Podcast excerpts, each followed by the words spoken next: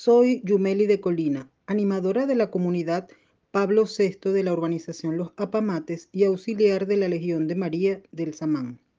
Les cuento que hoy es un día muy especial para el pueblo falconiano, porque un 27 de febrero del año 1723 apareció en un cofre en las orillas del mar un lienzo con la imagen de Nuestra Virgen Morena de Guadalupe. Este hallazgo lo hicieron los indígenas caquetíos, quienes en su asombro enseguida lo llevaron a Puerto Seguro en el Carrizal. En 1928 se proclamó a la Virgen de Guadalupe patrona del Estado Falcón y desde ese entonces se venera en nuestro país, específicamente en este estado. Ella fue quien le dijo a Juan Diego en su aparición en México, no tengas miedo, no estoy yo aquí, que soy tu madre.